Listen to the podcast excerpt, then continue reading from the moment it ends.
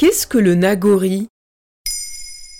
Merci d'avoir posé la question. Octobre 2021 a pointé le bout de son nez. Fini l'été, bonjour les pantalons, les manteaux, les feuilles mortes, les températures glaciales du matin. Mais certains d'entre vous sont peut-être déjà nostalgiques de l'été. Et s'il y a bien un pays où les saisons sont essentielles, c'est le Japon. L'autrice japonaise basée à Paris, Ryoko Sekiguchi, y a consacré un livre publié en 2018 aux éditions POL. Nagori, la nostalgie de la saison qui vient de nous quitter.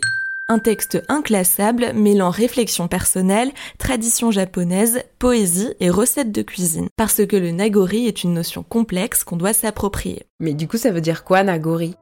Le mot japonais vient de nami no kori et signifie littéralement le reste des vagues, c'est-à-dire la trace que font les vagues sur la plage une fois qu'elles s'en vont. Sauf que dans la langue et la culture japonaise, les mots ont une signification plus large et ce mot peut plus largement s'employer pour évoquer le sentiment qui nous envahit lorsqu'une saison s'en va. C'est une sorte de nostalgie que l'autrice compare à une saudade japonaise bien qu'elle s'en distingue. Eh bien donc voilà un nom avec une définition pas simple. Hein la notion de nagori paraît complexe puisqu'elle n'existe pas en France. C'est pour cela que l'autrice y consacre une centaine de pages. Ryoko Sekiguchi rappelle que la temporalité fait totalement partie de notre quotidien. Le nagori renvoie donc à des émotions bien précises qui sont difficilement traduisibles avec des mots.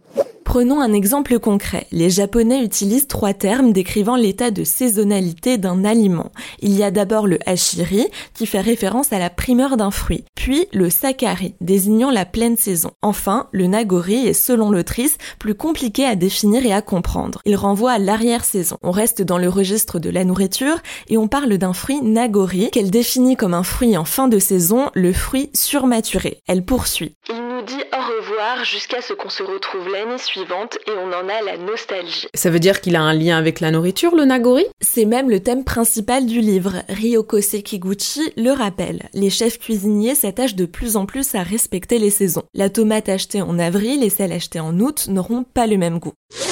Mais la beauté de ce mot, le nagori, est qu'il peut être utilisé dans de nombreux domaines du quotidien. L'autrice poursuit son explication. Nagori signifie avant tout la trace, la présence, l'atmosphère d'une chose passée, d'une chose qui n'est plus. Nagori renvoie notamment au moment de la séparation et de la fin de vie. Le terme, qui s'utilise en nom comme en verbe, peut aussi bien faire écho à la saison qu'à un moment, un lieu, un objet ou une personne. Bon, ce n'est pas très évident, hein, mais c'est aussi ce qui fait la beauté du mot. Pour mieux comprendre la subtilité de ce terme japonais, aussi passionnant que complexe, je vous conseille de vous procurer ce livre. Ryoko Sekiguchi explique toute sa réflexion en plus de 3 minutes et nous emmène sur les routes du En passant par Rome. Le Nagori se ressent, s'observe et se goûte. Voilà ce qu'est le Nagori.